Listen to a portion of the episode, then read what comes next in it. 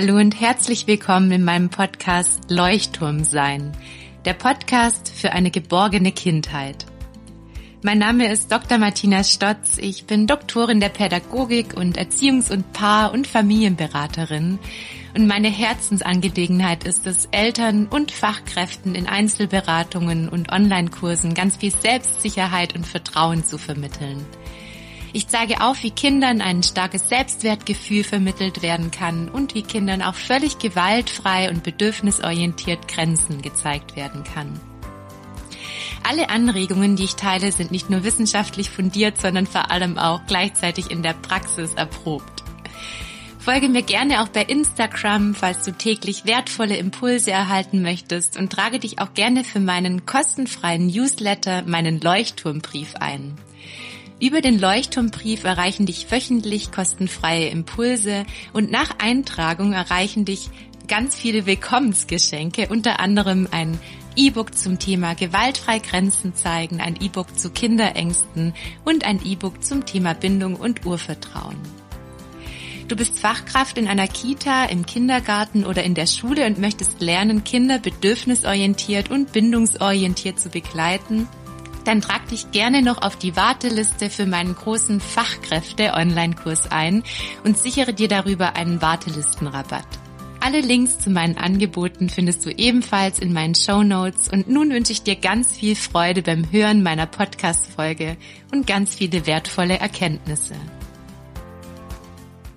Hallo und herzlich willkommen, ihr Lieben, zur heutigen Podcast-Folge mit dem Titel Gespräche mit Fachkräften, wenn dein Kind in der Kita oder Schule bestraft wird.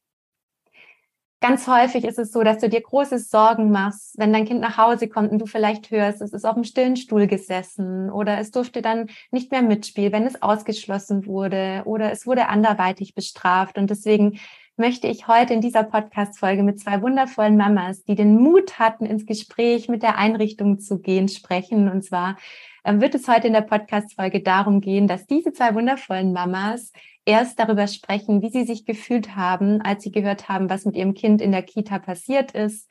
Danach geht es darum, dass sich diese Mamas erstmal versucht haben einzufühlen in die Fachkräfte. Es ist ja unglaublich wichtig, mal hinzuschauen, warum passiert es überhaupt, warum bestrafen Fachkräfte heutzutage noch, und dann sprechen wir in der Podcast-Folge auch noch über Strategien, wie ihr euch auf das Gespräch vorbereiten könnt und auch darüber, wie ein Gespräch aussehen kann. Also die Erfahrungen werden auch noch geteilt. Und nicht zuletzt geht es in dieser Podcast-Folge darum, was ihr tun könnt, wenn trotz einem klärenden Gespräch danach keine Veränderung stattfindet. Und ich bin einfach unglaublich dankbar, liebe Moni, liebe Kerstin, dass ihr heute in meiner Podcast-Folge zu Gast seid. Herzlich willkommen. Liebe Moni, würdest du dich vielleicht ganz kurz zuerst vorstellen? Ja, hallo, liebe Martina. Vielen Dank, dass ich dabei sein darf heute. Ähm, ich bin Mama von drei Kindern. Ich habe eine siebenjährige Tochter und vierjährige Zwillinge. Liebe Kerstin, machst du weiter? Hallo Martina, hallo Moni, danke für die Einladung. Ich habe zwei Jungs, die sind vier und fünf Jahre und das war's. Genau, und ihr Lieben, ich weiß noch ganz gut, als ihr mich angerufen habt, beziehungsweise Sprachnachrichten geschickt habt, als es eben um dieses Thema ging und ihr euch Unterstützung gewünscht habt zu diesem Thema, würdet ihr vielleicht einfach mal erzählen, was denn bei euch in der Einrichtung konkret passiert ist. Moni, fang sehr gerne an. Ja, das war sehr überraschend für mich, denn ähm, meine beiden Zwillingsjungs einfach noch nicht so redegewandt sind und mir eigentlich recht wenig über den Kita-Alltag erzählen ähm, war ich doch sehr erstaunt, als plötzlich es so herausploppte bei, beim Nachmittagskuchen, dass dann einer von beiden erzählt hat, ähm, ja, wenn sie miteinander kämpfen, dann müssten sie auf einen Stuhl und das müsste, äh, einer müsste vor ähm, der Gruppe sitzen und der andere wurde ins Büro auf einen Stuhl gesetzt. So, das war die Info und da ähm, habe ich dann erstmal nachgefragt, wie lange habt ihr denn da gesessen? Nur diese Ansagen oder diese Aussagen konnten sie gar nicht treffen. Dafür haben sie einfach kein Gefühl. Sie konnten auch mir nicht beantworten, äh, ob sie da komplett alleine gesessen haben oder in Begleitung waren. Und äh, ja, somit äh, blieben da natürlich viele Fragezeichen erstmal vor meinem Kopf, die ich dann unbedingt klären wollte, ja. Du warst total verunsichert oder dann hast dir natürlich Sorgen gemacht und hast Sicherheit gebraucht und wolltest einfach rausfinden, was da jetzt in der Einrichtung genau war, mhm. weil dir ja wichtig ist, dass deine Kleinen dort sich wohlfühlen können, ja, dass sie begleitet werden, auch vielleicht, wenn Bedürfnisse unerfüllt sind. Oder wie ist es dir da gegangen, Moni? Also es kam recht schnell ein äh, Gefühl der Wut auf, ja, ähm, zu wissen, dass äh, meine Kinder da auf einen Stuhl gesetzt werden, ähm, weil sie miteinander gekämpft haben. Ich habe meine Kinder natürlich auch gefragt, ja, wie habt ihr denn gekämpft? Und das hörte sich an, als wäre das so ein Spaßkampf gewesen, wie es ja in meinen Augen bei Kindern in dem Alter einfach passiert. Und äh, dann, klar, kam Verunsicherung auch auf. Ähm, ja, was, was passiert da? Ja, also ich möchte meine Kinder ja beschützen. Und ähm, ja, da waren dann ähm, doch hauptsächlich erstmal die Wut da mhm. im allerersten Moment. Ja, und äh, und die Wut ist so hilfreich. Die Wut als so hilfreich, weil sie einem ja auch hilft, ins Tun zu kommen, weil sie einem auch Kraft gibt, da weiterzukommen und auch ins Gespräch zu gehen. Ist, die Wut kann manchmal wie so ein Motor sein in solchen Momenten, oder? Dass du einfach ja. was verändern möchtest. Auf jeden Fall. Also das erste war, auf jeden Fall werde ich mit denen sprechen. Das kann ich so nicht stehen lassen als dann so ein bisschen diese, diese Wut wegging, war natürlich auch erstmal da, okay, ich möchte mir erstmal anhören, wie Sie diese Situation wahrgenommen haben. Ja, also, dass ich mir erstmal erklären lasse, okay, was ist da passiert? Was bedeutet das, auf einem Stuhl zu sitzen in dieser Einrichtung?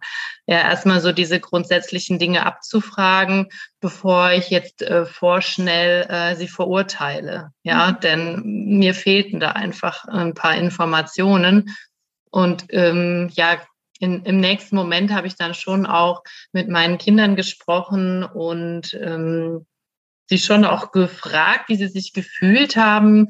Nur in dem Alter können sie mir das noch nicht sagen. Also es fiel ihnen schwer. Sie, sie sind dann auch schnell zum Spielen übergegangen. Ähm, und äh, ich habe ihnen dann einfach gesagt, dass alles, was sie tun, dass sie gut so sind, wie sie sind und dass ich mich kümmern werde und das Gespräch suche und äh, dass vermutlich die Erzieherin in dem Moment nicht wusste, was sie anderes tun kann. Mhm, das heißt, du hast auch gleich versucht, dich einzufühlen mit deinen Jungs in die Erzieherin. Ja. ja. Und auch, auch, was ich auch raushöre, du hast, was ich auch immer Eltern sehr empfehle, erstmal abgewartet, bevor du in die Verurteilung gegangen bist. Und dir war es ein großes Anliegen, nochmal genauer nachzufragen, das zu verstehen. Ja, weil oft ist natürlich auch die kindliche Sicht so, wie sie ein Erwachsener manchmal gar nicht wahrnimmt. Ja, ich war ja selbst lange, lange Jahre Lehrerin und äh, es kann durchaus passieren, dass man selbst als Erwachsener was völlig anders wahrnimmt, als das Kind es wahrnimmt. Und deswegen ist es auch so wichtig, ins Gespräch zu gehen, weil manchmal passieren tatsächlich Missverständnisse. Das habe ich auch bei Kollegen erfahren, ja, dass es so entscheidend ist, einfach noch die andere Sichtweise zu hören. Das heißt, da warst du auch sehr, sehr offen für.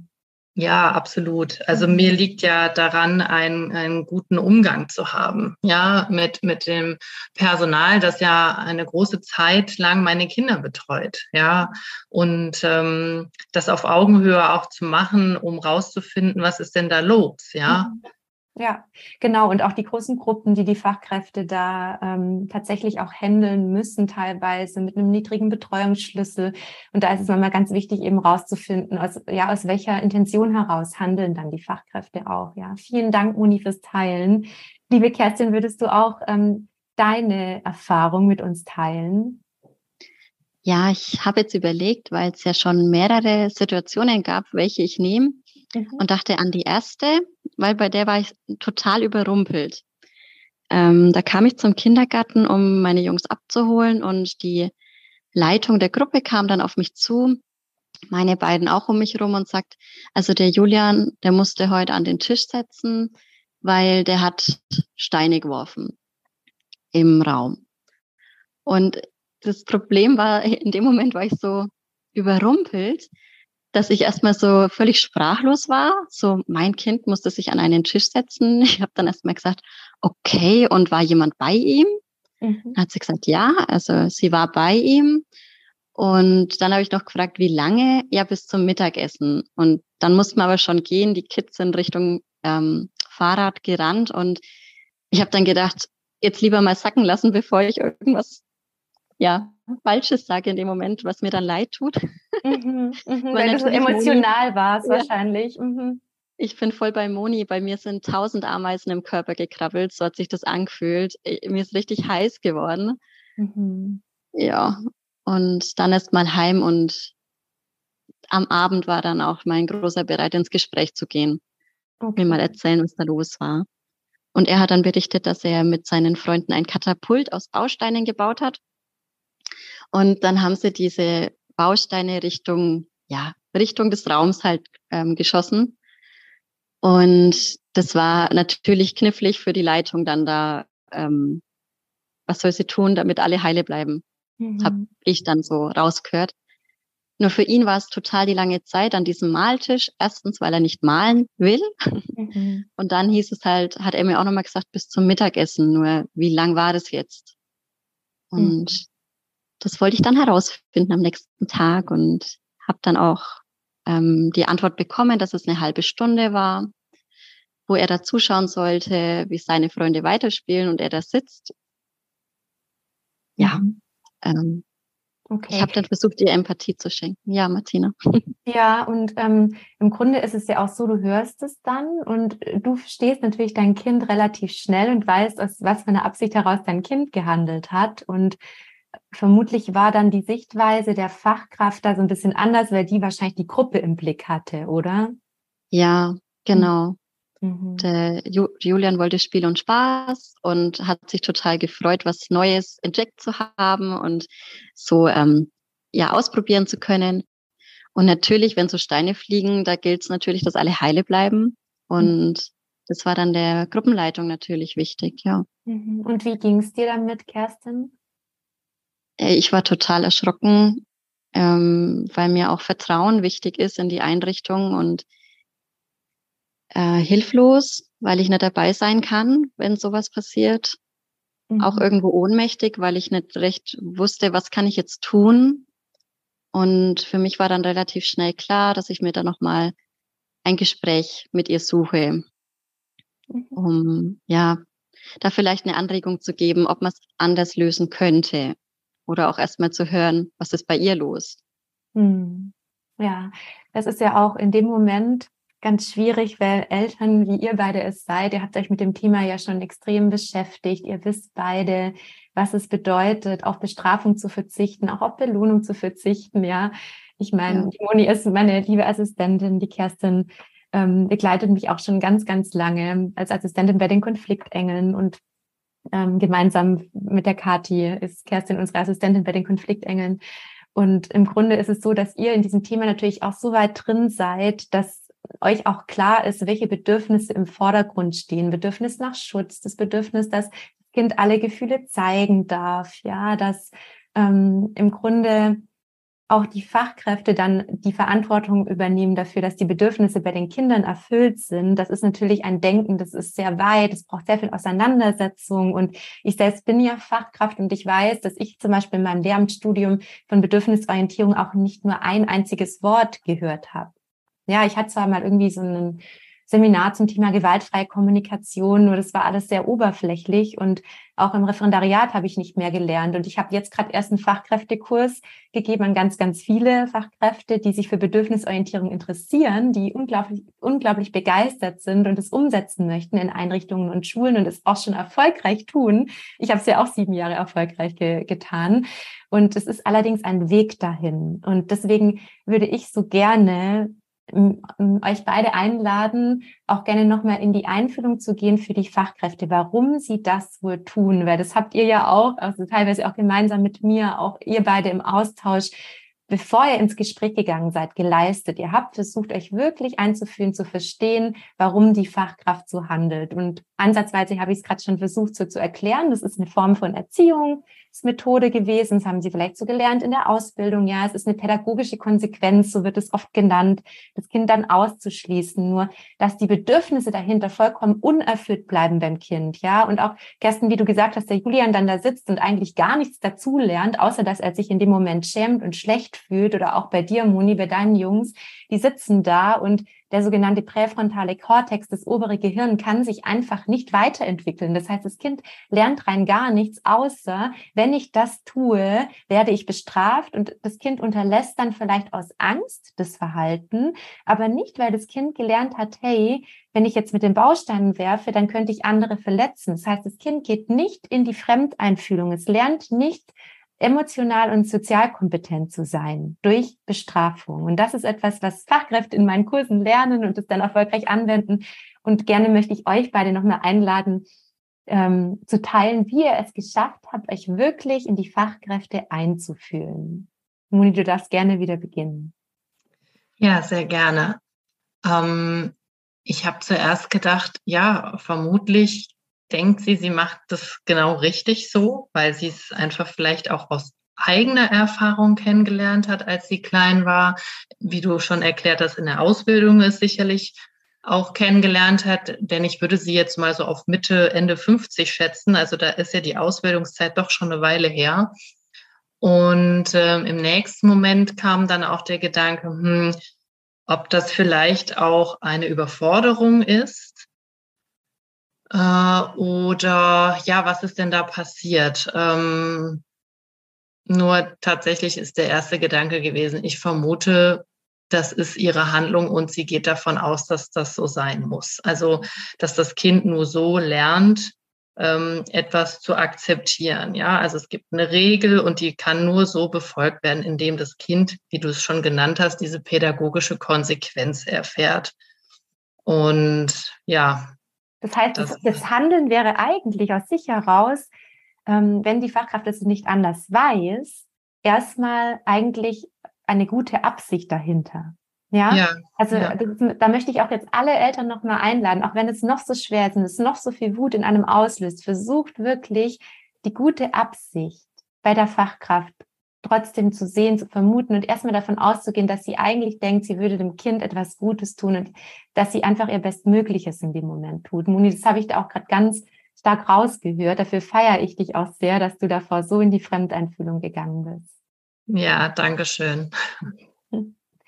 Kerstin, wie ging es dir, dich in die Fachkräfte einzufühlen? Ja, ich habe eigentlich relativ schnell ähm, die Einfühlung geschafft, weil ich mir vorgestellt habe, ich allein mit 20 bis 25 Kindern in einem Raum, alle laut. Ähm, und dann werden noch Bausteine geworfen. Da war dann erstmal so, okay, und jetzt reicht's, ne? Jetzt, oh mein Gott, ich muss hier, bin verantwortlich, dass alle heile bleiben und was kann ich jetzt tun? Okay, den setze ich jetzt an den Tisch. Der war jetzt, das war jetzt zu viel. Mhm. Und ich glaube einfach, es geht um Ruhe, um die Ordnung, um die Sicherheit aller die ihnen wichtig ist und auch die Verantwortung, die sie tragen, ist ja auch wirklich groß.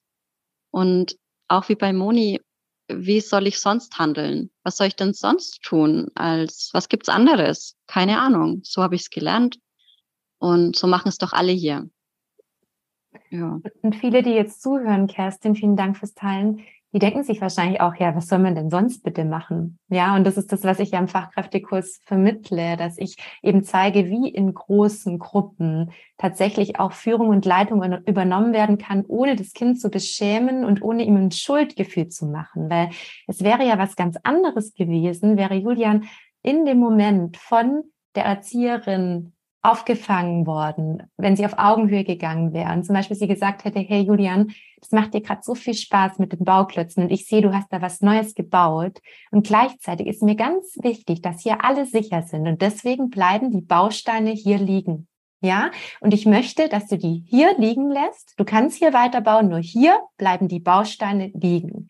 Dann brauche ich nicht den Julian auf den Stuhl setzen, sondern dann versteht Julian, was die Erzieherin meint. Und da hätten wir schon die Alternative. Dafür muss er nicht eine halbe Stunde da sitzen und sich schämen. Ja, und das wäre in dem Moment ein sehr führendes, ein sehr klares Verhalten mit sehr klaren Grenzen. Und Kerstin, ich weiß nicht, was löst es in dir aus, wenn die Erzieherin das so gelöst hätte? Wärst du damit einverstanden? Ja, mein Herz ist gerade total gehüpft, als du das so gesagt hast. Deine klare Haltung. Julian hätte sich verstanden gefühlt. Die, die ähm, Grenzen sind ja auch total wichtig für ihn, dass er weiß, ah ja, so läuft es hier ab und die weiß auch, was hier wichtig ist. Mhm. Total, Martina. So hätte ich es mir gewünscht. Ja, weil es geht ja gar nicht darum, dass die Kinder dann plötzlich alles machen dürfen. Ja, das ist ja das, mhm. was dann auch die ähm, Erzieher oder auch die Lehrkräfte dann manchmal Angst haben, so nach dem Motto, ja, wie soll es denn bitte sonst gehen? Und wenn ich das, wenn ich das Beispiel jetzt übertrage, Moni, auf deine Situation, würde das bedeuten, dass ich natürlich auch dann, wenn ich sehe, es wird zu wild und die Kleinen kämpfen, ja, und ziehen sich am Schluss noch an den Haaren und ich merke, oh, die Sicherheit der Kleinen ist in Gefahr, dass ich natürlich da auch wieder leitend dazwischen gehe und sage, stopp, auseinander, ja, jetzt setzt sich jeder mal ganz kurz hierher. Ich sehe, ihr habt Spaß. Wir machen eine Pause, jetzt trinken wir kurz was und auch da wieder Führung übernehmen und gucken, was steckt denn eigentlich dahinter. Wer weiß, vielleicht hatten deine Kleinen Hunger, ja, vielleicht hatten sie Durst, vielleicht haben sie einfach ein bisschen Bewegung gebraucht, dann hätte ich vielleicht umgelenkt als Fachkraft und gesagt, so, wir gehen jetzt alle raus in den Garten und springen eine Runde. Ja, auch da wäre eine Strategie umlenken und das eigentliche Bedürfnis der Kinder stillen. Und schon wäre auch da nicht nötig gewesen, dass ein Kind im Büro sitzt und das andere auf dem Stuhl. Moni, was löst das bei dir aus? Ähm, ja, wie bei Kerstin auch Freudensprünge vom Herzen her, weil ich glaube, dass auch da die Kinder das ja mehr verstehen. Ja, also der Zusammenhang und was ist denn der Erzieherin jetzt wichtig? Also um was geht es denn hier? Ja, die verstehen das ja viel eher, wenn ihnen erklärt wird, dass zum Beispiel der Erzieherin wichtig ist, dass, dass alle gesund bleiben, ja, dass keiner verletzt wird und dass sie die Zuständige hier ist, ja, und ähm, die Fürsorge auch hat für den Moment, ja.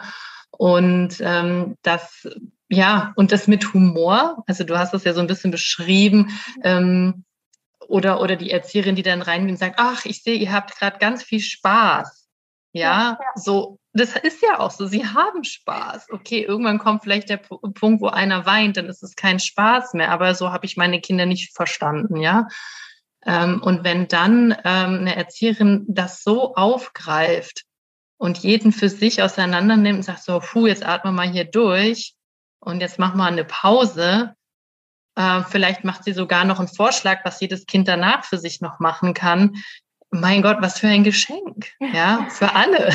Moni, du hast gerade auch noch was ganz Wichtiges angesprochen. Es ist wichtig, den Kindern zu vermitteln, was ist mir wichtig. Wertevermittlung ist ein ganz großer Teil, ein ganz großer Erziehungsauftrag in Einrichtungen, in Schulen. Es ist wichtig, den Kindern zu sagen, hey, es gibt hier Dinge, damit sich alle in der Gruppe wohlfühlen können. Ja, und wir halten uns daran. Nur ist es ja so, wenn Kinder gerade kämpfen oder wenn jetzt hier Kerstin, dein Kleiner hier mit Bausteinen wirft, ja, sind die Kinder ja so stark in der Emotion, dass wir in diesem Moment keine Werte vermitteln können. Wir können in dem Moment nur führen und leiten, abwarten, bis sich diese Emotion wieder beruhigt hat, das Bedürfnis stillen und dann, wenn das Bedürfnis gestillt ist, gesetzt im Fall, Moni, deine Jungs hätten was getrunken, was gegessen, ja, werden wieder so ein bisschen runtergefahren, dann kann ich sagen, und wisst ihr was? Ihr habt da vorher gerade gekämpft, es hat so viel Spaß gemacht, ja? Und gleichzeitig, wenn wir drin sind, da sind ganz viele andere Kinder, ist es mir ganz wichtig, dass wir aufeinander achten und dass wir alle sicher sind.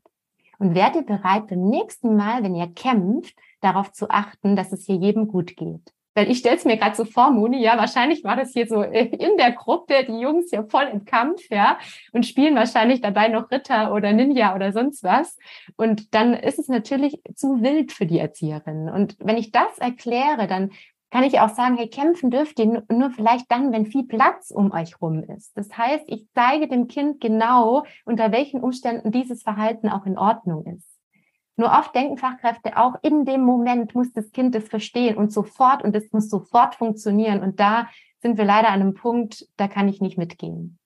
Es kommt beim Kind einfach nicht an, wenn es in der Emotion steckt. Und ich danke euch so sehr, ihr Lieben, dass ihr trotzdem gerade bereit wart, weil ich weiß, was es auch bedeutet, euch da so einzufühlen. Und ich hoffe auch, dass sich gerade alle Fachkräfte, die zuhören, ein bisschen abgeholt fühlen, weil vielleicht spürt ihr, dass ich schon auch weiß, ja, wie das sein kann in einer großen Gruppe. Und auch für alle Fachkräfte, die zuhören und für die das vielleicht sogar neu ist, ich weiß auch, dass es manchmal in der Gruppe keine andere Möglichkeit gibt, außer die Kinder tatsächlich kurz aus der Situation zu nehmen. Nur die Frage ist dann immer, mit welcher Haltung tue ich das? Tue ich das mit der Haltung, du setzt dich jetzt hier hin, weil du hast was falsch gemacht, ja, und da sitzt du jetzt und denkst über dein Verhalten nach. Das ist ein gewaltvolles Verhalten und es ist eine Strafe und es wirkt wirklich ganz, ganz negativ auf das kindliche Selbstbild. Und wenn ich sage, so, du setzt dich jetzt kurz hier hin, ich bin bei dir, du trinkst jetzt was, ja, und vielleicht noch die Hand auf die Schulter legt und sagt, boah, du bist gerade ganz schön aufgeregt, ja, und ich bin da und ich helfe dir, dann merkt das Kind, ich bin da und ich mache das nicht als Strafe, sondern ich helfe, das Bedürfnis dahinter zu stillen. Ja, und diese Momente sind ganz entscheidend, wenn Kinder aus der Gruppe genommen werden zum Schutz der Gruppe. Das, manchmal geht's nicht anders. Ist es wichtig, dass die innere Haltung gewaltfrei und nicht verurteilend ist. Und das wünsche ich mir wirklich von Herzen für alle Kinder da draußen in Einrichtungen. Dass Fachkräfte dahingehend sich weiterentwickeln, sich überlegen, hey, bin ich hier gerade in der Verurteilung? Verurteile ich das Kind schon allein mit den Gedanken, ja? Wenn ich schon innerlich denke, was für ein, auf Schwäbisch heißt es Rotzaff, ja? Jetzt sitzt der da und, ähm, äh, keine Ahnung, hat jemand den Baustein geworfen. Das Kind spürt jeden Gedanken, den ihr denkt. Ja, und da möchte ich euch einfach einladen, guckt hinter das Verhalten, guckt, zu welchem Bedürfnis das Kind gerade Ja sagt. Ja, weil Julian hat äh, Ja gesagt zu diesem unglaublich coolen neuen Spiel, das er sich entdeckt hat, ja, und Katapult gespielt hat. Und die Jungs, deine Jungs, Moni, haben Ja gesagt zum Kämpfen und zum Spielen und zum Toben. Das heißt, die haben ja gut für sich gesorgt. Hat halt nicht so gut zum Bedürfnis der Gruppe gepasst, ja. Nur da kommen wir ja dann auch zu einer Lösung, wenn wir das so sehen. Ihr Lieben, jetzt habe ich so viel geredet. Mir ist ganz wichtig, dass äh, wir nochmal darüber sprechen, wie ihr Strategien finden konntet, euch auf das Gespräch vorzubereiten mit der Einrichtung. Muni, was hast du für dich getan, um sicher in dieses Gespräch zu gehen? Ja, also erstmal ähm, habe ich mir Gedanken darüber gemacht, möchte ich das Gespräch wirklich führen? Äh, da kam sehr schnell ein Ja. Das ist mir sehr wichtig. Ähm, das zu klären, ähm, die Erzieherin zu verstehen und gleichzeitig für meine Kinder einzustehen, um ihnen vielleicht auch an die Hand zu geben, dass es auch anders gehen kann. Dafür brauchte ich aber natürlich erstmal die Grundlage, was es bedeutet, dort auf einem Stuhl zu sitzen. Und ja, auch ich habe mir meine Gedanken darüber gemacht. Ich habe natürlich auch erstmal Zeit vergehen lassen, ähm, um mich zu sortieren, habe dann nach einem Termin gefragt, und ähm, da war dann schon Verunsicherung auf Seite der Erzieherin. Ich habe mir da aber erstmal nichts anmerken lassen, bin da auch ganz ähm, ja, neutral dran gegangen. Und dann habe ich im Internet tatsächlich mich auch schlau gemacht, ob ich etwas finde, was ich ausgedruckt dabei haben kann. Ja, ähm, in der Hoffnung, dass die Fachkraft vielleicht bereit ist, etwas dazu zu lesen. Und dann habe ich auch ein wirklich wie ich finde, guten Artikel zum Timeout gefunden, habe mir den gut durchgelesen, ob es auch wirklich passt, ausgedruckt und den hatte ich dann dabei. Und als es dann Richtung Termin ging, wurde ich natürlich zunehmend aufgeregter, weil ich ja überhaupt keine Ahnung hatte, wie wird das jetzt verlaufen? Ja, werde ich zu emotional? Bleibe ich neutral? Bleibe ich wertfrei? Ja, ähm, kann ich auch in dem Gespräch der Fachkraft Empathie schenken ähm, oder überrollt es mich? Und ja, dann hatte die Kerstin die wundervolle Idee, ähm, dass wir doch äh, ein Rollenspiel machen können. Und äh, das habe ich so dankbar angenommen. Und äh, ja, dann haben Kerstin und ich telefoniert und haben ein Rollenspiel gemacht dazu. Also sie waren dann die Fachkraft und ich halt die Mama Moni. Und es war unglaublich hilfreich, ähm, einfach auch da reinzuspüren. Und ich habe dann von der Kerstin Feedback bekommen, wie sie sich dazu, dabei gefühlt hat und habe dann auch für mich gespürt, okay, was ist vielleicht zu viel, was passt und es war wunderbar. Also vielen Dank, liebe Kerstin, an dieser Stelle nochmal für diese wunderbare Idee und Unterstützung. Es hat mir wirklich sehr geholfen, ähm, gestärkt in dieses Gespräch zu gehen. Also du hast dir auch den Aufbau richtig überlegt, oder? Du hast ja. überlegt, wie du der ähm, Fachkraft auch Einfühlung schenken möchtest und Verständnis schenken möchtest. Genau, also ich habe mir das vorher genau überlegt und ähm, dass ich da hingehe und äh, ihr die Situation kurz schildere, die ich kenne und sie dann halt erstmal erzählen lasse, ne, wie es in ihren Augen so ist, was da passiert ist und ähm, wie sie das so handhaben. So, und dann halt Step by Step habe ich mir so überlegt, okay, wie gehe ich da jetzt weiter rein? Und klar, ein Stück weit ist es natürlich auch Improvisation, ja, ja und ja. Ähm, darauf reagieren, agieren, wie ist mein Gegenüber in dem Moment mit mir, ja, und äh, habe tatsächlich, bevor ich die Einrichtung betreten habe, auch paar Mal tief geatmet. Du weißt, an dem Morgen, Moni, hast du mir eine Nachricht geschickt. Ich war in Gedanken bei dir. Genau. Ja, das hat auch geholfen und mir auch ein paar Glaubenssätze nochmal für mich gesagt. Ja, also, dass ich gut so bin, wie ich bin und also einfach, um mich ne, selber nochmal zu bestärken, ja, dass das das Richtige ist, was ich hier tue. genau. Und vielleicht auch dein Bedürfnis nach Schutz, dass du dir darüber erfüllst oder für deine Kinder. Auf jeden Fall. Für ja. deiner Kinder bist, ja. Genau. Wo Moni, jetzt mein, sind alle, mein Warum? Jetzt sind alle ganz gespannt, Moni, wie das Gespräch verlaufen ist, bevor die Kerstin gleich erzählt. Ich bin ja auch gespannt. Ich weiß es ja schon halb, nur ich glaube, unsere ZuhörerInnen noch mehr. Ja, sehr gerne lasse ich euch daran teilhaben. Ähm, also wir sind sehr neutral und ähm, doch recht, äh, ja, ich beschreibe es mal freundlich aufeinander getroffen. Wir haben in einem Raum gesessen, es gab äh, Wasser zu trinken und ähm, ja, wir saßen uns gegenüber und äh, sie wollte natürlich wissen, warum bin ich denn jetzt hier so zum Gespräch, ne? So, Sie kennen das ja nur, Gespräche werden ja nur geführt für die Entwicklung und irgendwie gefühlt nicht zwischendurch. Ja, und dann ähm, habe ich ihr die Situation erklärt, was mir meine Kinder erzählt haben und ähm, habe dann schon auch ihr gesagt, was es in mir ausgelöst hat in dem Moment, ja, äh, wie es mir damit gegangen ist. Und dass ich jetzt hier bin und fragen möchte, wie sie diese Situation noch in Erinnerung hat und wie grundsätzlich ähm, ja damit umgegangen wird. Also wenn Kinder auf, auf einen Stuhl gesetzt werden, ich habe das Wort stillen Stuhl tatsächlich benutzt, ähm, um rauszukitzeln, ist es wirklich so und was bedeutet das dort? Und dann hat sie mir das erzählt und sie hat gesagt, ja, also das muss so sein. Die Kinder müssen dann einfach auf dem Stuhl. Das ist dann diese pädagogische Konsequenz. Und ja, die sitzen da schon eine Zeit lang und ja, also das wäre jetzt nicht so, dass sie nicht, also sie wären jetzt nicht komplett abgeschottet, aber es wäre schon ganz klar, dass sie dann rausgenommen werden. Also zum Beispiel war jetzt das Beispiel Morgenkreis. Dann äh, wird das Kind auf den Stuhl gesetzt und nimmt nicht am Morgenkreis teil. So, und dann habe ich zu ihr gesagt, dass das in meinen Augen eine Bestrafung ist und keine Auszeit, so wie es sie versucht hat, mir zu erklären. Und da haben wir dann, ein, bin ich, habe ich schon gemerkt, wir sind so ein bisschen in die Diskussion gekommen, weil es mir ganz wichtig war, dass sie mich versteht.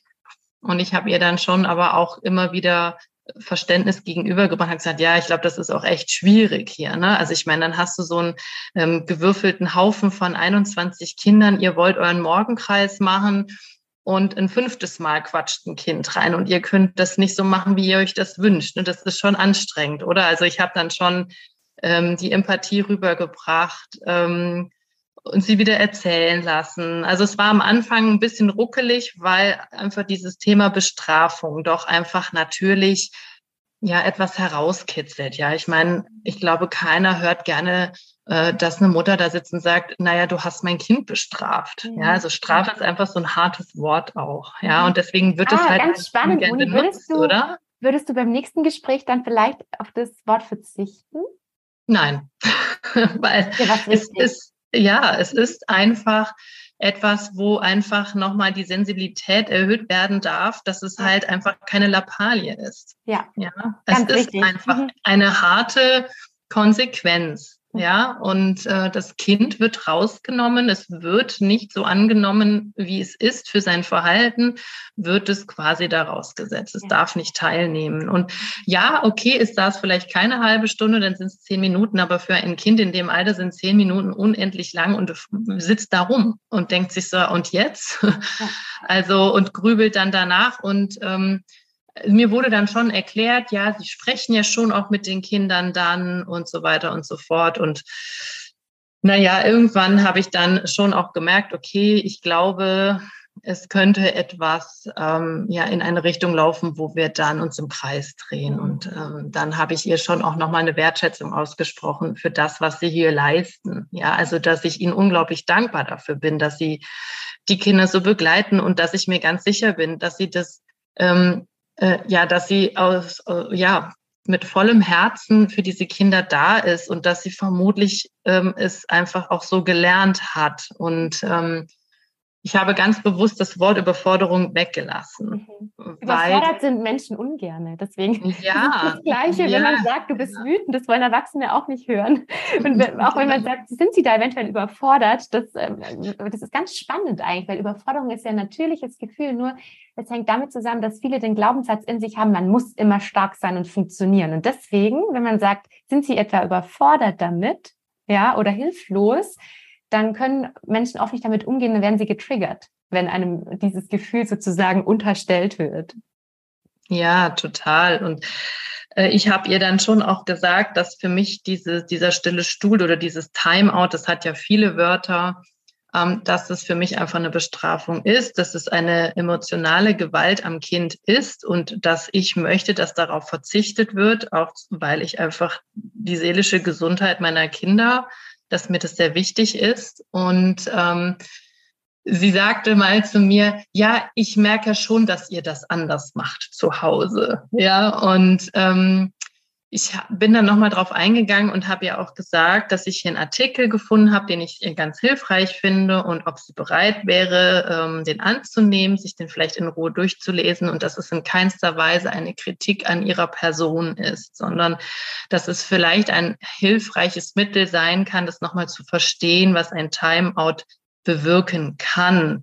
Ja, vielleicht ist sie sich dessen nicht bewusst. Und ähm, ja, wir kamen dann doch dann in ein sehr nettes Gespräch, weil wir dann auch äh, darüber gesprochen haben, dass es natürlich einfach über die Jahre ein politisches Problem geworden ist, dass in solchen ähm, pädagogischen Einrichtungen wie Kindergärten, Schulen einfach das Personal immer wieder weiter reduziert worden ist und sie einfach zu wenig sind. Ja, ja also da sind ja. dann 20, 21, weiß nicht, wie viele Kinder, gerade in der Kita auch von drei bis sechs. Da sind so viele Entwicklungsstufen drin, ja, ja. und äh, sie sind zu zweit. Ja, unfassbar, so. was die Erzieher auch leisten. Die Erzieher genau, das habe ich ihr dann auch gesagt. Ja. ja. Mhm. Genau, und dann mhm. kam wir so darüber in das Gespräch und es war ein unglaublich nettes Gespräch auf Augenhöhe. Also das hat dann auch richtig Spaß gemacht, sich mit ihr auszutauschen. Und ähm, ja, wir sind dann wirklich doch ähm, sehr, ja, friedvoll, sage ich jetzt mal. Und ähm, also ich selber war auch ähm, dann beflügelt und ähm, auch stolz auf mich. Also wir ja. haben dann das Gespräch doch sehr freundlich auch wirklich ähm, beendet und sie hat diesen Artikel angenommen und hat dann auch direkt gesagt, sie nimmt es mit ins Team. Mensch, Moni. Und ähm, ich da war hast du was wirklich bewirkt. So, ja, es war einfach unglaublich und Jetzt zwei Wochen später kam sie auf mich zu und hat gesagt, du Hammer, ich habe mir den Artikel kopiert. Ich wollte dir nur sagen, ähm, nach den Ferien werden wir im Team darüber sprechen, nur dass du Bescheid weißt. Und die Kollegin ähm, stand dann daneben und meinte so, uh, ich habe ganz schön geschluckt, als ich den Artikel gelesen habe und ich hatte auch Tränen in den Augen, weil mir war das gar nicht so bewusst, Mensch, ähm, was, was das ja auslöst. Genau, was du bewirkt hast. Und das ist jetzt alle, die zuhören. Das könnt ihr auch bewirken. Es ist nicht so, dass alle so bereit sind oder so offen sind wie jetzt diese Erzieherin Moni, von der du berichtest. Nur ja auch wenn am Anfang so eine Abwehrhaltung da ist, was ja klar ist, weil kein Mensch möchte gerne hören, dass er in dem Moment vielleicht aus Sicht einer anderen Person was falsch gemacht hat, ja. Das hast du ja auch gar nicht vermittelt, Moni, sondern du hast einfach versucht, deine Sichtweise darzulegen und das einfach fundiert, auch fachlich zu erklären. Nur, was du darüber bewirkst, ich glaube, das ist gerade sehr inspirierend für ganz viele Eltern, Moni. Ich danke dir so, so sehr fürs Teilen. Sehr, sehr gerne. Liebe Kerstin, jetzt ähm, sind natürlich alle gespannt, wie es dir ergangen ist. Wie hast du das geschafft, dich auf das Gespräch vorzubereiten und wie ist das Gespräch schlussendlich gelaufen? Also ich habe es ähnlich gemacht wie Moni, mir natürlich erstmal überlegt, was ist bei mir gerade los, was ist mir wichtig. Und bei mir geht es ganz oft um diesen Glaubenssatz, dass ich bin beschützt. Der ähm, hängt ganz tief, dass ich das eben nicht bin. Und ich glaube, da habe ich auch erstmal nochmal hingeschaut, ähm, was ich da jetzt auf die Kinder auch übertrage. Ähm, und gleichzeitig war mir dann einfach wichtig, dieses Vertrauen zum Kindergarten auch wieder aufzubauen, weil das durch sowas ähm, bricht es natürlich erstmal. Und ja, ich habe viel mit meinem Mann gesprochen. Jetzt im Nachhinein habe ich mir gedacht, Moni, das hätten wir bei mir auch schon machen können. das hat mir auch total viel Sicherheit gegeben, so ein Rollenspiel. Ja, ähm, bin dann da hingegangen, weil ich das Schutzschild für meine Kinder bin. Sie wissen es ja. Sie können ja noch nicht sagen, stopp, das schadet meiner Entwicklung vielleicht. und ich habe das dann auch ganz empathisch versucht.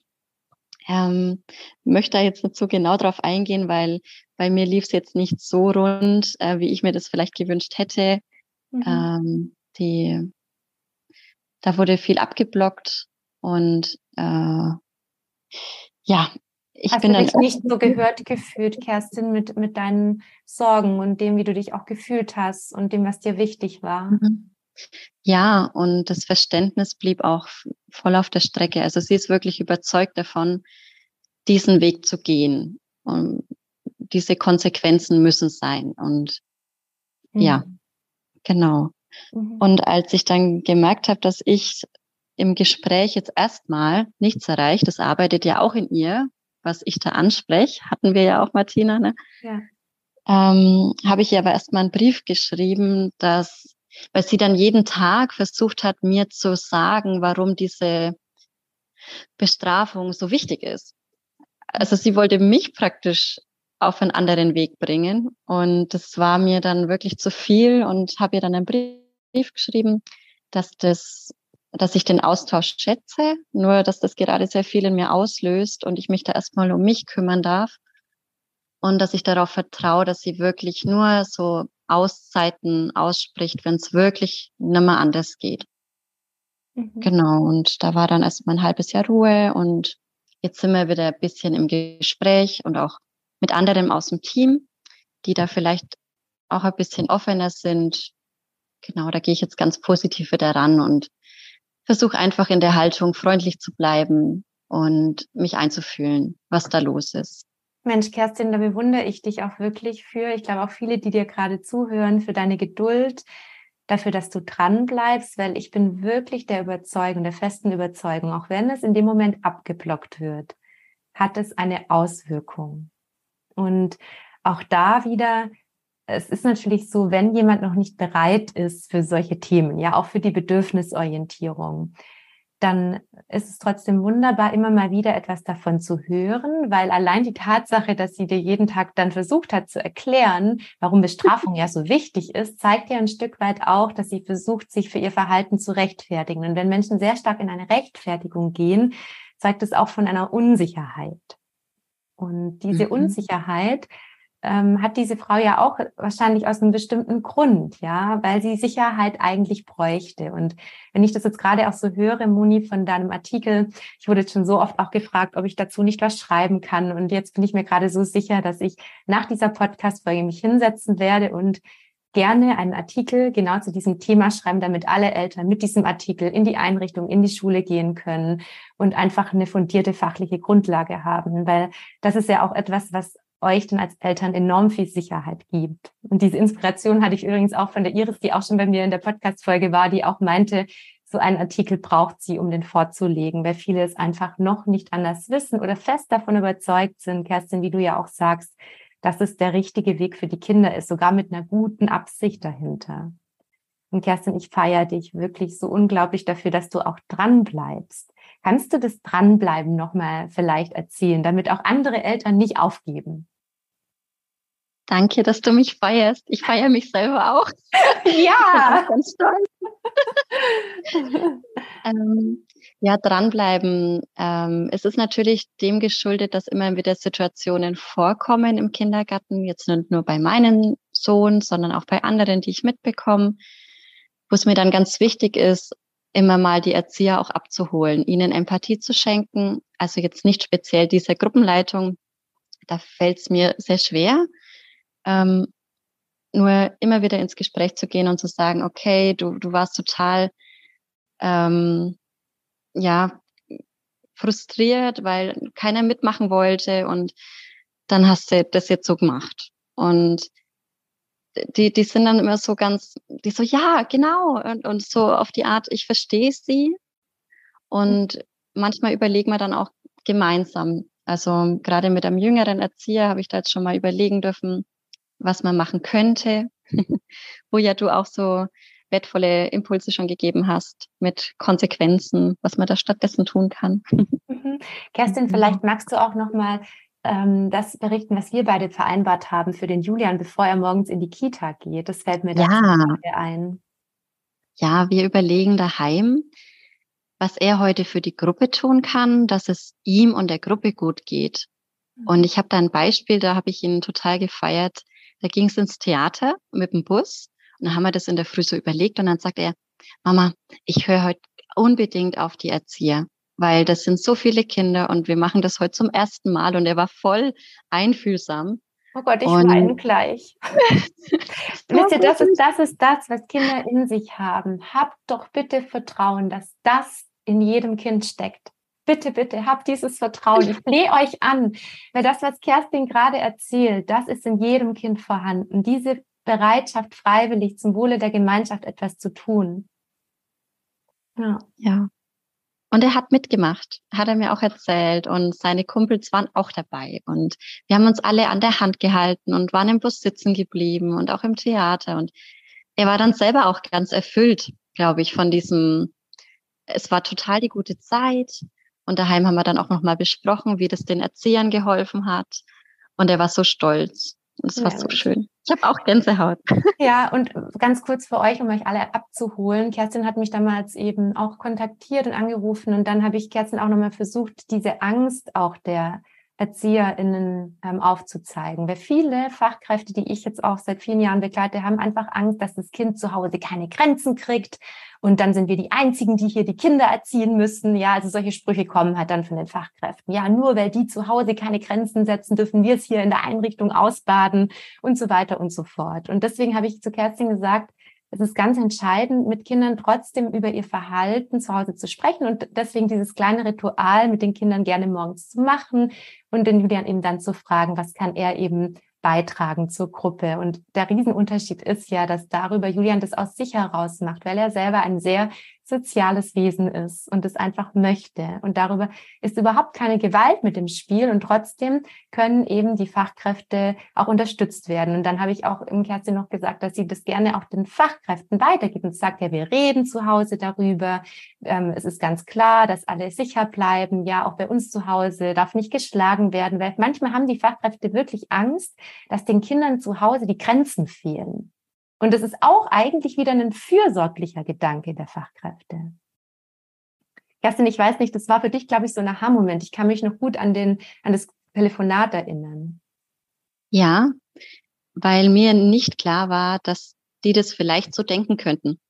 Klar habe ich immer mal am Rande so gehört, ja, ja, die mit ihrer GfK oder so, ne?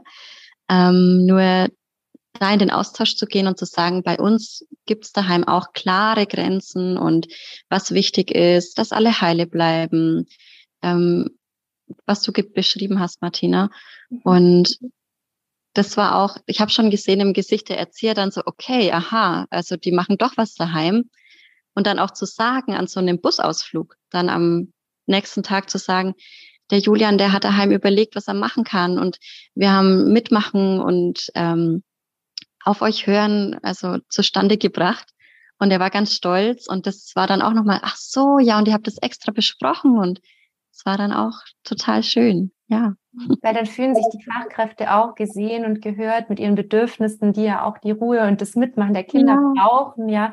Das ist ja dieses Gemeinsame, dass wir alle in einem Boot sitzen. Und da möchte ich euch auch alle nochmal, alle, die zuhören, ermutigen, nicht gegen die Fachkräfte zu arbeiten, sondern immer wieder hinzuschauen, was können wir auch als Familie tun, damit es in wirklich in dieser großen Gruppe von Kindern auch für die Gruppe und für die Fachkräfte angenehmer wird. Ja, und Kerstin, das hast du in dem Moment ja einfach ganz wundervoll umgesetzt und darüber hat Julian ganz viel gelernt. Ja. Danke. Ja, genau. Ihr Lieben, jetzt gibt es ja auch den Moment, ähm, wenn Eltern zu Hause sitzen und merken, die Einrichtung sperrt sich total, das ganze Gespräch bringt nichts. Da gibt es ja auch ganz viele wunderbare Ideen, wie ihr Kinder stärken könnt. Dazu habe ich auch schon eine Podcast-Folge gemacht, in der ich Strategien vorstelle, wie ihr eure Kinder zu Hause stärken könnt, ihnen zeigen könnt, wie sie sich abgrenzen können, wie sie sich schützen können vor Strafen. Und ich würde mich trotzdem total freuen, wenn ihr beide auch noch mal ein paar Strategien vielleicht teilt, wie ihr eure Kinder zu Hause stärkt für solche Momente. Moni, möchtest du was teilen? Ja, gerne. Tatsächlich glaube ich, dass das bei meinen Kindern noch gar nicht so ankommt. Also die lächeln das irgendwie so weg, habe ich manchmal den Eindruck. Und ich kann es noch ganz schwer ähm, spüren, was macht das jetzt wirklich mit ihnen? Also es macht sicherlich was mit ihnen. Ähm, der eine Zwilling ist noch mal sensibler als der andere. Ich glaube, der nimmt das noch mal mehr mit. Mm, und der andere, ich glaube, der macht dann eher dicht und lächelt es dann weg. Und ähm, ja, ich gebe meinen Kindern täglich einmal mit, dass ich sie liebe, so wie sie sind. Also wirklich ihnen immer wieder täglich das sagen, ganz unabhängig auch jetzt von der ähm, vom Kindergarten. Ähm, und ja, ich glaube, sie einfach darin bekräftigen, ja, dass dass sie einfach wunderbare Wesen sind und dass wir sie so nehmen, wie sie sind. Und wenn sowas in der Einrichtung passiert und Sie mir so etwas erzählen, und das ist noch nicht oft passiert, ich denke, das wird jetzt immer mehr kommen, ähm, dann werde ich mit Ihnen halt das Gespräch suchen. Erstmal Sie fragen, wie es Ihnen damit ging und mit Ihnen dann gemeinsam überlegen, was war denn da los bei der Erzieherin. Ja. Und ich werde dann auch immer wieder sehr zeitnah das Gespräch mit der Erzieherin suchen ja, und ansonsten habe ich nicht wirklich Rituale jetzt bei meinen Zwillingen. Ähm, bei meiner Tochter, da kann ich jetzt noch äh, sagen, dass wir da schon mal einen Stein hatten, äh, den sie gesucht hat irgendwo und den ich dann aufgeladen habe mit Mama. Oder ich habe mit, mit ihr mit einem ätherischen Öl, das ein Schutzöl ist, ein Herz auf die Hände gemalt. Oder ja, so Dinge, auch mit ihr gemeinsam was gesprochen, einfach, dass sie sich sicher und beschützt fühlt. Oder sie hat auch schon mal, ja, ein getragenes T-Shirt von mir mitgenommen. Also da gibt es schon verschiedene Dinge. Und ich bin mir auch ganz sicher, dass bei meinen Zwillingsjungs auch ähm, das ein oder andere Ritual vielleicht noch kommen wird, wenn sie dann auch ja mehr begreifen und mehr verstehen und ähm, ja mir mehr erzählen, ja. Mhm. Und sie, auch dann mit dir, sie auch diese Gefühle ja. besprechen können. Und genau. ja, das ist eben, also auch ja. nachgewiesen für alle Eltern. Es ist ganz wichtig, einfach, wenn die Kinder soweit sind und wenn die auch ähm, bereit sind, darüber zu sprechen. Nicht alle Kinder sind bereit, über ihre Gefühle zu sprechen für die Kinder die Gefühle zu benennen, nochmal zu besprechen, was war denn da los, wie ist es genau gewesen, weil sobald Kinder anfangen, das nochmal zu erzählen, und das haben deine Jungs ja, Moni, das heißt, sie haben das mit dir aufgearbeitet, ja, du warst ja da, du hast es begleitet, du hast mit ihnen über die Gefühle gesprochen, hast es übersetzt, das hast du am Anfang ja genau erzählt, wie du das gemacht hast. Ja führt es dazu, dass Kinder eben das, was passiert ist, wieder gut verarbeiten können. Und das machen sie oft dann mit ihren erstgewählten Bezugspersonen. Und das ist einfach ganz entscheidend. Ja, und auch die Perspektivübernahme, Moni, wie du es gerade gesagt hast, sich nochmal einfühlen. Warum war das wohl so? Die Erzieherin war vielleicht hilflos oder sie hat ganz viel Ruhe gebraucht. Und in dem Moment war das ihre einzige Möglichkeit, die sie gesehen hat. Ja, und dann auch zu sagen, und ich spreche mit der Erzieherin, ich beschütze euch, bei mir ist wichtig, dass ihr einfach ähm, sicher seid in der Einrichtung. Auch das nochmal zu verbalisieren, ich finde eine Lösung für euch, ich bin euer Schutzschild. Ja, genau. Ich glaube, das ist auch nochmal ganz wichtig, den Kindern das mitzugeben, dass sie da nicht hilflos irgendwie ausgesetzt sind, sondern ähm, dass es die Mama oder den Papa gibt. Die da sind, die sie beschützen und für sie einstehen. Und ich glaube, ähm, das ist für die Kinder einfach ja sehr wertvoll. Mhm. Ja. Und Moni, wenn ich höre, was du da alles machst mit deinen Kindern, dann bin ich mir sicher, dass sie sich in aller Regel sehr beschützt fühlen und sehr sicher. Ja, wenn sie da so viel Mama Nähe mitnehmen dürfen, auch in die Einrichtung. Das ja. wirkt schon viel, das federt viel ab. Also Kinder sind resilienter, als wir ihnen oft zutrauen. Und ich weiß, Kerstin, dass du dazu auch noch einiges zu berichten hast, weil ich nämlich so eine süße Geschichte von dir in ähm, Erinnerung habe, die von, auch von deinem, von deinem Kleinen kommt. Ich freue mich so, dass du die jetzt gleich teilen wirst. Ja, tatsächlich ist das ja schon lange her. Ähm, das war, glaube ich, bei dem ersten Thema im Kindergarten, wo ich ihn morgens dann gefragt habe, ah, brauchst du noch was? Ähm, was würde dir noch helfen, heute gut in den Tag zu kommen? Und dann hat er da echt gesagt, Mama, ich brauche nichts mehr, ich habe doch deine Liebe. Und das war so selbstverständlich für ihn und ich so, oh, ich, ja. ich weine gleich, ich schmelze dahin und das war so, ja klar, habe ich doch dabei, ne? Äh. Unglaublich, oder? Dass ja. er das so fühlt. Ja, und das ist auch das, was ich auch immer versuche, Eltern zu erklären, dass sich Kinder oft ähm, beschützter fühlen, als wir das vielleicht vermuten. Und mhm. Kerstin, du hast davor was Wichtiges angesprochen. Viele, viele Erwachsene waren in ihrer eigenen Kindheit nicht beschützt. Die haben selber mhm. Dinge erfahren, die dafür, dafür gesorgt haben, dass das Bedürfnis nach Schutz unerfüllt geblieben ist. Und das sind eben auch oft die Eltern natürlich, die auch verstärkt Angst um ihre eigenen Kinder haben, dass es ihnen ganz schlimm schaden könnte, ja, weil sie natürlich unbedingt verhindern wollen, dass ihre Kinder dasselbe erfahren, wie sie selbst erfahren haben. Und Kerstin, deswegen auch ganz wichtig, dass du vorher angesprochen hast, du hast nochmal reflektiert, was ist davon deins und was ist eben auch das, was dir wirklich wichtig ist, jetzt mit Blick auf deine Kinder. Ja, dass du dir ja. auch die Frage gestellt hast, übertreibe ich da vielleicht, weil ich da mein eigenes mhm. Thema mit reinnehme. Auch da darf man sich natürlich reflektieren. Ja, und das mit der Liebe, ähm, ich will das kurz beschreiben. Wir haben einen, einen Herzraum, eine Herzzentrale und in der haben wir immer alles dabei. Also die verschiedenen Gefühle leben da und ähm, Oma, Opa, Mama, Papa und wir stellen uns dann morgens auch manchmal vor, wo wir gerade sind und wenn wir die im Kindergarten dabei haben, eben zu überlegen, wenn er so eine Auszeit bekommt, ob es ihm dann möglich ist, in diesen Herzraum zu gehen.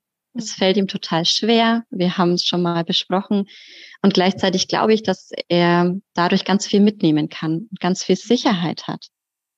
Das glaube ich ja. auch, Kerstin. Es ist ganz wichtig, Kindern eigentlich so einen Schutzort mitzugeben. Und den, diesen Schutzort, viele Kinder haben zum Beispiel auch ein Baumhaus, dass man sich so vorstellen kann, diesem Baumhaus ist vielleicht da noch ein Hund drin und die Oma und der Opa und alle Gefühle. Und ähm, auch das kann helfen, mal die Augen zuzumachen und zu sagen, komm, wir gehen jetzt mal in deiner Fantasie an deinen Schutzort. Und an ja. diesem Schutzort bist du sicher. Und da können natürlich auch Ninjas sein, da kann alles sein, was die Kleinen brauchen, ja, ähm, um sich sicher zu fühlen. Also auch da ist natürlich der Fantasie gar keine Grenzen gesetzt. Und was ich morgens auch noch ab und zu machen darf, bei meinem jüngeren jeden Tag, bei Julia nicht immer, ist eine Schutz Schutzhülle. Ähm, da dürfen Sie sich dann eine Farbe aussuchen und die lade ich dann mit Mama-Energie auf und fächer das einmal um sie rum und spreche dann noch, ich bin beschützt. Mhm. Und die Glaubenssätze, die sprechen wir eigentlich abends immer gemeinsam oder singen sie gemeinsam. Genau. Ach, schön. Das ist so unser ja. Ritual. Da kann ich auch einen Zauberstab empfehlen. Einen Zauberstab, aus dem Sophienstab kommt und der überall diesen Schutz hinmacht. Ja. Ein schönes Ritual, Kerstin, auch, ja. Ich danke euch so sehr fürs Teilen. Ich glaube, ganz, ganz viele Eltern durften ganz viel mitnehmen und sind hoffentlich bestärkt und fassen den Mut, mit der Einrichtung, mit der Schule ins Gespräch zu gehen, wenn da derartige Vorfälle sind. Ich verspreche euch, ich werde diesen Artikel noch vor meinem Urlaub schreiben, damit ihr was vorlegen könnt.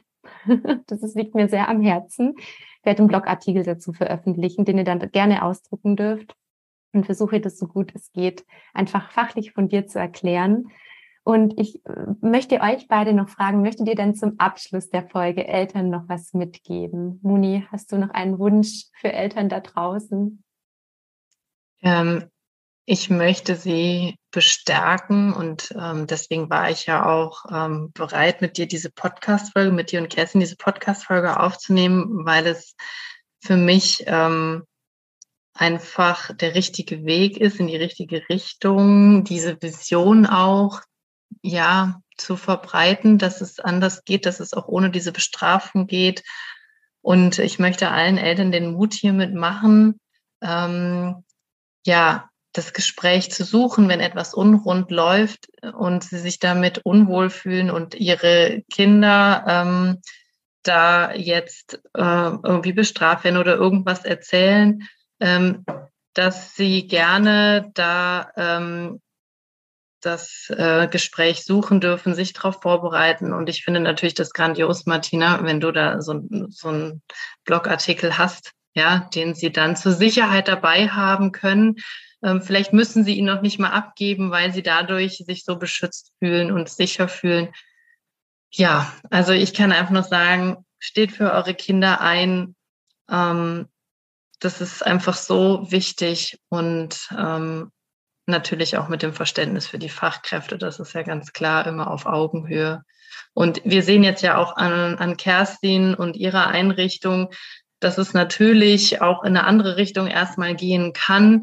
Und trotzdem ähm, finde ich es ganz wichtig, im Gespräch zu bleiben. Und ich, ich feiere Kerstin da auch mega ab, dass sie da so mutig ist und so hinsteht für ihre Kinder und dran bleibt, ja, und nicht aufgibt und ähm, ihre Kinder da so bestärkt. Ja, ich finde das einfach fantastisch. Vielen Dank, Moni, für deine lieben Worte. Und liebe Kerstin, was möchtest du noch mitgeben? Ja, erstmal danke, Moni, dass du mich hier so abfeierst und danke, Martina, natürlich. ähm, da möchte ich eigentlich nur noch ergänzen, dass wirklich Kommunikation und Empathie der Schlüssel sind für so viele Türen, die dann geöffnet werden und das ist die Möglichkeit, was zu bewirken. Genau.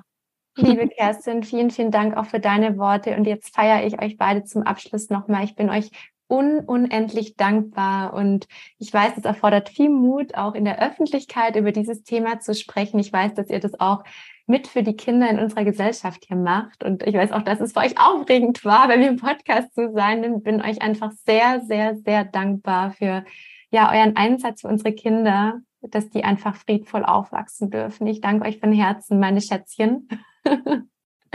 Und ja, wer weiß, vielleicht machen wir mal wieder eine Podcast-Folge zu einem anderen Thema. Ich glaube, alle Eltern würden sich freuen. vielen Dank und ich freue mich, wenn ihr auch in der nächsten Folge wieder mit dabei seid. Vielen, vielen Dank fürs Zuhören. Und wie gesagt, den Blogartikel schreibe ich, den könnt ihr bald auf meiner Webpage finden. Tragt euch auch gerne einfach für mein Newsletter ein, dann ähm, könnt ihr euch nämlich direkt äh, informieren, wenn der Blogartikel online geht. Und für alle, die jetzt noch nicht wissen, was mein Fachkräftekurs ist, ihr findet in den Show Notes, wie Kinder bedürfnisorientiert in Einrichtungen, in Schulen begleitet werden können. Und wenn du Fachkraft bist, darfst du dich gerne bei mir durch meinen Online-Kurs weiterbilden. Und für alle Eltern, die mich vielleicht noch nicht so allzu lange kennen, ich habe auch einen ganz großen Erziehungskurs, den sogenannten großen Bindungskurs. Und wenn ihr euch noch mehr Sicherheit im Umgang mit Bindungs- und Bedürfnisorientierung wünscht und lernen möchtet, eure Kinder wirklich ohne Machtkämpfe zu begleiten in jeder Entwicklungsphase, ist auch der Bindungskurs eine große Herzensempfehlung. Haben schon über Tausende von Eltern gemacht. Und würde mich freuen, wenn du beim nächsten Mal auch mit dabei sein möchtest. Bis zur nächsten Folge, meine Lieben. Tschüss.